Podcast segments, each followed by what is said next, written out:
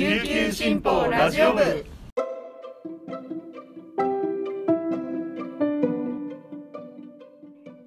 おはようございます。沖縄から届ける恋の長官琉球新報ラジオ部です。2021年5月15日土曜日。本日のパーソナリティはデジタル編集グループの玉木恵理子が担当します、えーリスナーさんの中にはあれ？と思った方もいらっしゃるかもしれません。この番組は通常平日月曜日から金曜日の朝に配信しています、えー今日は土曜日なんですけれども特別番組を配信します、えー今日は沖縄が日本に復帰したあのいわゆるあの復帰の日です。悲惨な沖縄戦。その後27年間のアメリカ統治を経て49年前の1972年5月15日沖縄の施政権が日本に返還されました。アメリカ有から大和への夜変わりは沖縄県民にとって何だったのでしょうか？まあそれをまあ考えたいなと思っています。今日の特別番組の解説部員は中部報道部の宮城隆弘記者です。宮城さんよろしくお願いします。よろしくお願いします。で、えーまあ、宮城さんは、ね、今日あの琉球新報の一面にあの掲載されている、えー復帰半世紀私とうちなというあのインタビュー企画でえー元フィンガー5のメンバーをあの取材されていますね。で今日はもうこのあの記事についてお伺いしたいなと思ってます。はい、よろしくお願いしはい、ます。よろしくお願いします。来年の復帰50年に、まあ、向けた、まあ、大型企画なんですよね。はい、そうですね。えっと、お来年があ沖縄があ沖縄の施政権が日本に返還されて50年半世紀の節目を迎えるということで、えーそのお半世紀に向けて1年間取り組むう大型企画になっています。このまあ初回であのフィンガー5を取材したのは、まあ、なぜなんでしょうか？えーフィンガー5があー、まあ、デビューして、えーミリオンヒットを飛ばして、まあ、全国的に、えー旋風を巻き起こしたのがちょうど復帰から1年、2年経った時期だったんですけれども、彼らが沖縄から出ていった時期というのがちょうど復帰を挟んで、復帰前にこうパスポートを持って、えー、大和に出ていったという状況から、あ沖縄から来た、えーミュージシャンということで、えー全国にこう名を馳せて、えーまあ、復帰とともに、えー時代を作ってきたアーティストであるということと、また、あーその時にその沖縄の皆さんがその復帰して世の中がどう変わるんだろうかというところで、えーまあ、期待もありつつも、まあ、やっぱり不安も大きかったと思うんですけれども、うん。おそういったあうちなんちゅがこの先どうなっていくのか、どんな風にこう日本人になっていくのかといううんところで、えーなかなかこう道しるべが見えないところで、えーフィンガー5の活躍に、えー勇気を与えられて、えーまあ、沖縄に、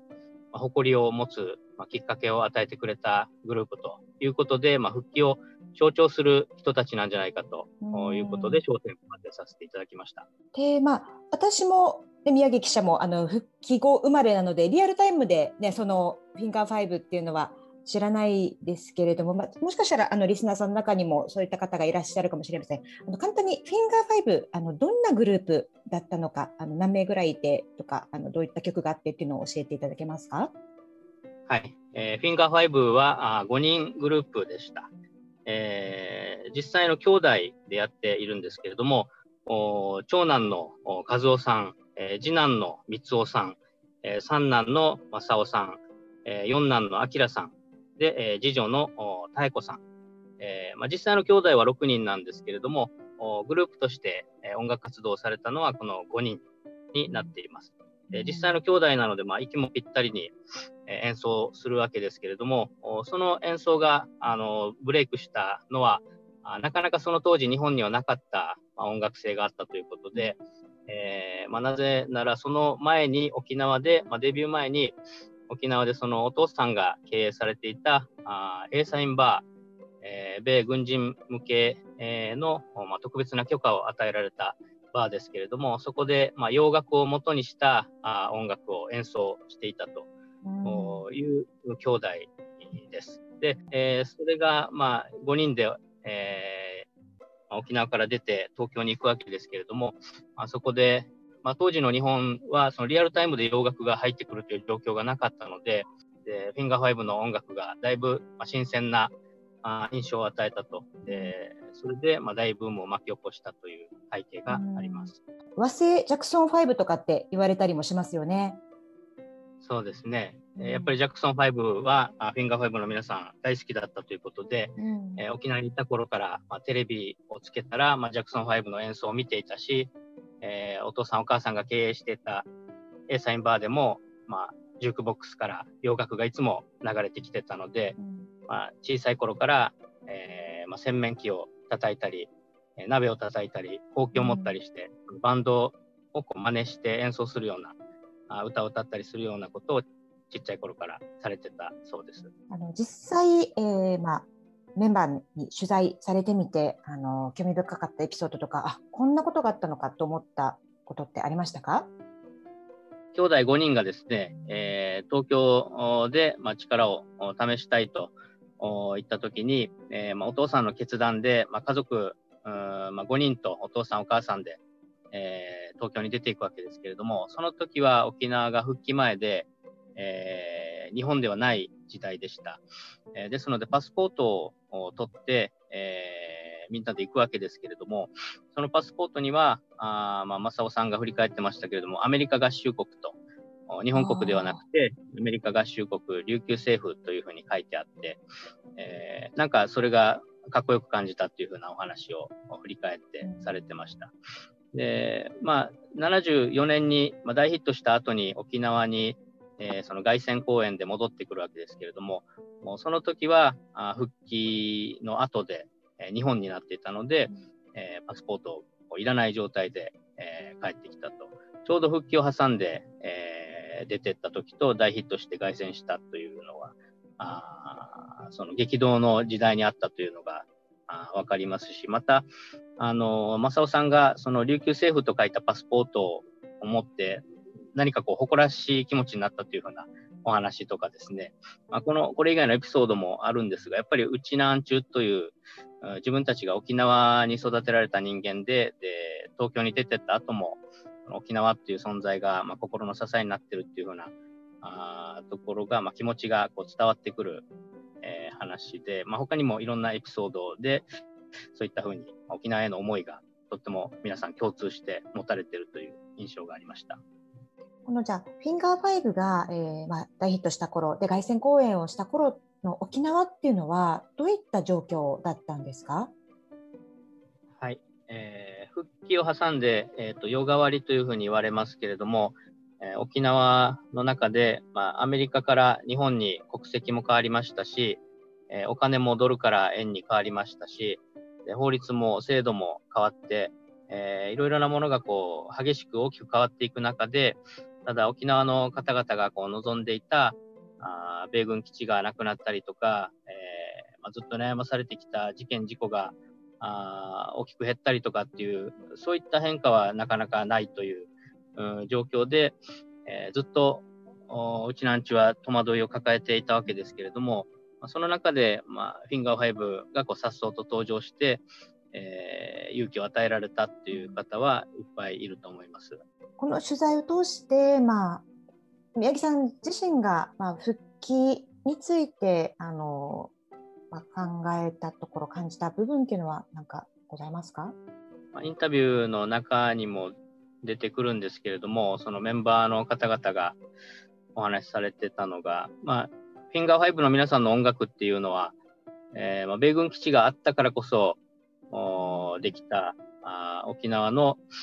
えーまあ、チャンプルー文化といいますか、アメリカの洋楽、音楽、アメリカの文化を取り入れた、えー、沖縄の新しい文化を体現したグループがフィンガー5だったと思うんですけれども、でその復帰前に、えー、あったアメリカの要素と、また復帰後に沖縄は日本になっていったわけですけれども、そのアメリカ優から、えー、ヤマトの優に変わって、で何があ変わって何が良かったのか、何が悪かったのかっていうのは、えー、まあ、いい時代になったねということで、その思考を停止するのではなくて、絶えず、その本当に日本に復帰して良かったんだろうか、これからどんな風にこう変わらないとあ変わっていった方がいいんだろうかっていうことをこう絶えず考え続けていくことが大事だなと。で、フィンカー5の皆さんもその 本当に日本に復帰してよかったのかっていうところは自分たちもずっと考え続けていくことになるだろうというふうなお話をされてましたので、うん、まあ、そういうふうに常に、まあ、絶えず問い続けていくことが大事だなっていうふうに思いました。まあ、皆さんあの、ね、いろんな媒体でこう沖縄の復帰についてあのニュースを目にすると思います。ね、あの宮城さんも今おっしゃったように復帰とは何だったのかっていうのを、まあ、じっくり考える一日にあのしたいと思います。今日は宮城さんありがとうございました。ありがとうございました。はい。えー、宮城さんが、えー、書かれた記事は、えーと、今日の琉球新報のの紙面や、えー、琉球新報のニュースサイニュースサイト、琉球新報デジタルでも紹介しておりますので、えー、ぜひご覧。続いては、宮城さんが元フィンガー5のアキラさんをインタビューした時の模様を、えー、お届けします。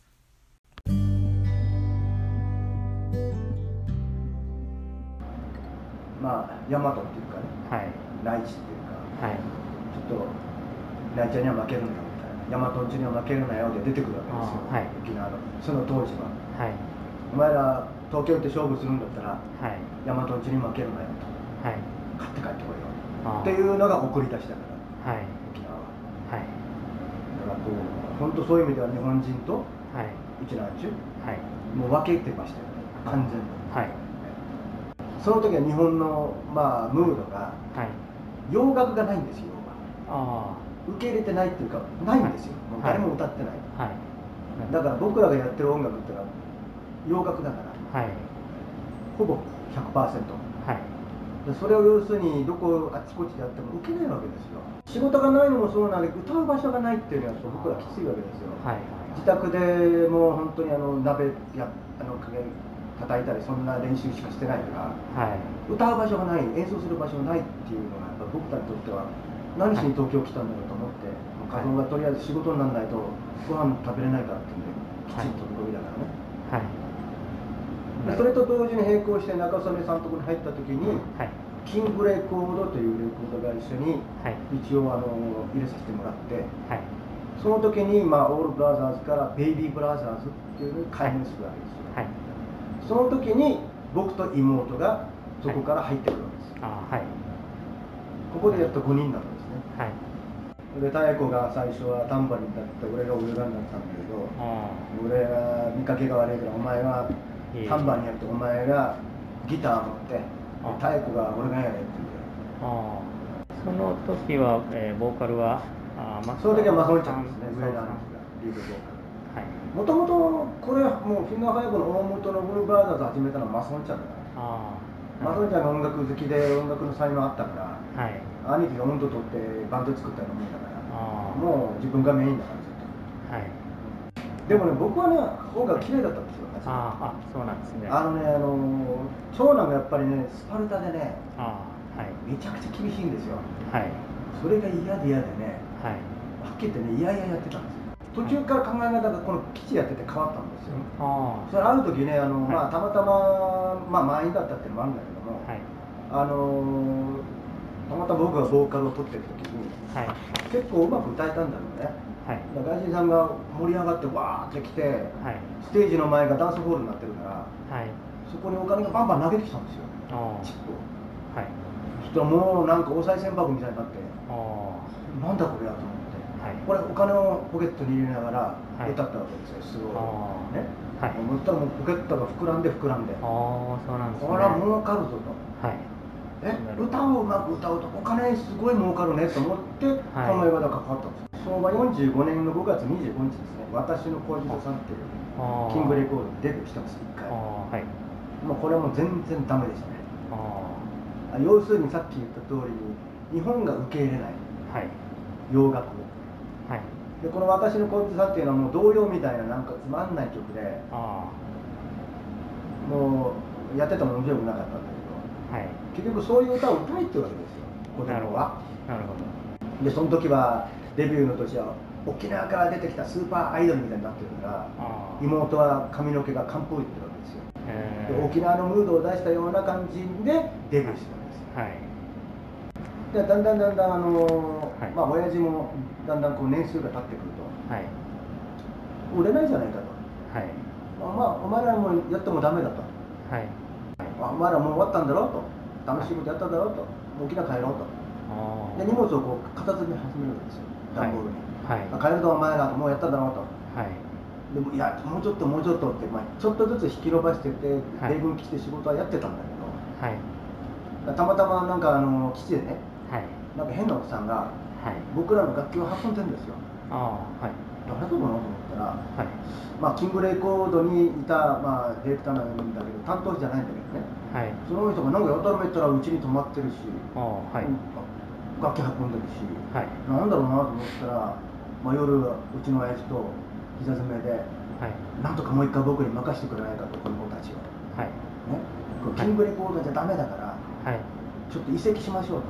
はい、洋楽のレーベル行きましょうその人は実を言うとある人から命令が下ってて、はい、実はその人の判断できたんじゃなくてその上にミッキー・カーティスさんというはい、その人がイギリスさんに、はい、もったいないとこの子たちはね、はい、すごい才能持ってるから、はい、お前ちょっとこの子たちを移籍させろと。というふうに命令したのはミッキー・カーです。あそうなんですね。実はその時にもう一つ逸話があって、一緒に移籍させたのがキャロル、あはいはい、矢沢さんが、はい、キャロルとフィンガー5を同時移籍させたで同じレベル。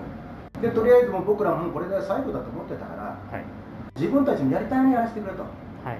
あのあのまた前みたいになったら嫌だから、はい、それ好きにやらせてくれるんだったらやってもいいよっていう条件だったんで、はい、いやその代わりイギリスさんの方から一つ、はい、まあ、条件があったのは、はい、踊りも持ってくれと。あ、はい、踊りを踊るまあ一緒にはっきり言ってジャクソンファイブですよ、はい、みたいに踊りも踊れるグループになってほしいということで、はい、半年かけて踊りを練習したんですよ。個人事業っていうのが出るんだけども、はい、実はその出る前にオーディション形式でその先生たちに見てもらおうってことになって、はい、それが戸倉俊一さんと悪友さん。で2人はその他の人ちょろっといて、はい、その前で基地でやってたことを同じことをやったわけですよ、はい、そしたら1曲聴いたか聴かないぐらいのでどっかいなくなっちゃった。はい、でなんだろうな気に入ってないのかなと思ったら、はい、ニコニコ笑って、はい、あのディレクターが入ってきて「はい、あすごい受けしたみたよ」って「まだ途中なのにね」はい、って言うんだけどももうイメージが湧いたっていうことです。それでできたのが個人事業。条件としては好きにやらせるってことだったから、はい、原曲はもらったんですよテープで。あ、はい。ええ、だけど原曲が要するにやっぱりインテンポなんだよね。あ裏乗りじゃないわけよね、はいだから裏乗りで歌っていいっていうことにして、はい、とにかくソウルフルに歌うっていう前提で、一応考えて歌ってたんですよ、はい、先生のメロディーとはちょっと違う。あそうなんで、ね、感想も全くないところにフェイク入れたりとかボーカルにちょっと、まあ、遊びを入れたりとかして、はい、ほぼボーカルアレンジ入れちゃったから原曲とはちょっと手を加えちゃった。NHK の番組で「昼のプレゼント」っていう番組に出てたんですよ。レギュラー準レギュラーみたいな、はいそこ一回出たら電話がパンクしちゃって反響がありすぎて。はいはいはいそれで突然ビャーンってきちゃったんですそのレコードが売れるだけではなくてそのコンサートとかもいっぱい入ってくるような状況があったと思いますけど。今と違ってね仕事がもういっぱいあったんですよ。はいはいレコーディングなんてのは特にひどいのは夜中から始まるから。ああ全部仕事終わらせてからで、ね、レコーディングスタジオ入るのは11とか12時から。ああで終わるのが3時4時。なるほど。でもっとひどいのがそんなスケジュールでやってるから、まあ、みんなそうだったと思うんだけど、はい、脅しかかるわけですよ。このテープ高いから。あね？あきら分かる？ちょっとちょっと聞いて。このテープ高いから何回も失敗したら、はい、お金かかるんだと。スタジオ代も高いんだと、はい、っていうんで、はい、2テイク3テイクぐらいしかやらせてくれないんですよ。ああそうなんですね。いっぱいいっぱい。だからもう真剣勝負ただやっぱりそれぐらい分刻みの仕事をすると体壊したりとかってしなかったです。壊すなんてもしょっちゅう倒れてましたよ、あそうですか、だって体重30代30キロ台しかないんですよ。37とか8とか。そうですか。もうあばら出ちゃってね。ああということでもう今だからね言えるけどね、はい、もう拷問の世界だね。だって食べる暇がないんだよ。寝る暇がないんですよ。はいそれでステージに立って元気よく歌えって言うんですよ。でできるかっていうね今の子たちだったら絶対倒れてるよ。すぐ、はい、限界でやってるからね。ギリギリでやってるんだけどもう命削ってやってたよね。はい。その極限が弱ったかもしれないけどね、うん、あの余裕があってやってるとどうしてもねそのやっぱり甘えが出たりするから。ギリギリだけどマイケルに近づきたいというかね、あはい、あのソウルのマーヴィン・ゲイとかそういう人に近づきたいとか、はい、あ狙ってる方向性がもうあの洋楽のトップ歌手だからあ,、はい。うん、あの辺を狙ってると、はい、近づくとする努力だけでも相当なレベルに上がっていくんだよね、はい、だからすごいやってて楽しかったですよ。幅がいっぱいあるから。あみんなそれぞれいろんな歌い方するでしょ、はい、それを全部一つずつちょっとずつ吸収していくんだよね、はいそれまで子供が歌うといえば童謡だったし、日本の世界をじゃあもうそこでもうだいぶ変えた部分って大きいでしょうね、うん、おそらく。とあとはやっぱこういう音楽、はい、フィンガーファイブ的な音楽やってるのが日本になかったんですよ、はい、実際に。はい、なるほど。だから驚いたんだ。はい。逆に言うと僕たちは当然マイケル・ジャクソンとかソウル系は全部知ってるわけなんだけど、はい、日本の子供たちであのティーンエイジャーは知らないわけですよソウルっていうかっこいい音楽を、はい、僕たちがやってでカバーもしてるからそれでマイケル・ジャクソン知ったりとかマーヴィン・ゲイして後で知る人たちがたくさんいるんですやっぱりその返還前はいろいろまあパスポートもあったりしてなかなか外に出れないという中で、うん、その本当に大きな気持ちを抱えてこうそうだね、出たわけですよね。あとやっぱり日本っていう、まあ、今僕の口だけどねこれは、はい、日本というだけ沖縄ちょっと差別したところあるね少し。ああなるほど、はい。見下してたっていうか、ね、はいはいだからそれもある意味でのエネルギーになってああなるほど。見てみるよとお前たちちゃんとナンバーワンなんだよ自分が兄弟の中で一団結してるから。はい。それから沖縄に対する考え方がみんな少しずつ変わったかもしれない。ああはい。音楽レベル高いね。はい。1974年の凱旋ライブというのは本当に皆さん念願の。そうね、一番僕にとって記憶に残ってたし、はい、嬉しいよね。自分自分の生まれ故郷だもんね、はい、でなおかつやっぱ沖縄は本当にいい島だからね。こんなにねあのステージやって楽しいところがなかったやっぱり、ね、沖縄だったから、はい、うちの親父が喜んでね。あそうですか、うん、やっぱりそれだけは喜んでた。本当の人たちにお前たちは少しは貢献できたなって喜んでました。あの時だけは。今その、まあ、復帰から50年を迎えようとしてますけれども、まあ、このご自身と沖縄との関わりをこう振り返ってみて、まあ、今思われることってどんなことですかね？その沖縄に対しての思いといいますか。沖縄はもう生まれ故郷っていうのがまず前提にあって、はい、世界一民族的に沖縄の人間ほどあったかい人たちはいないと思ってるからあ、はい、面白いし、はい、あったかいし、はい、すぐ馴染む、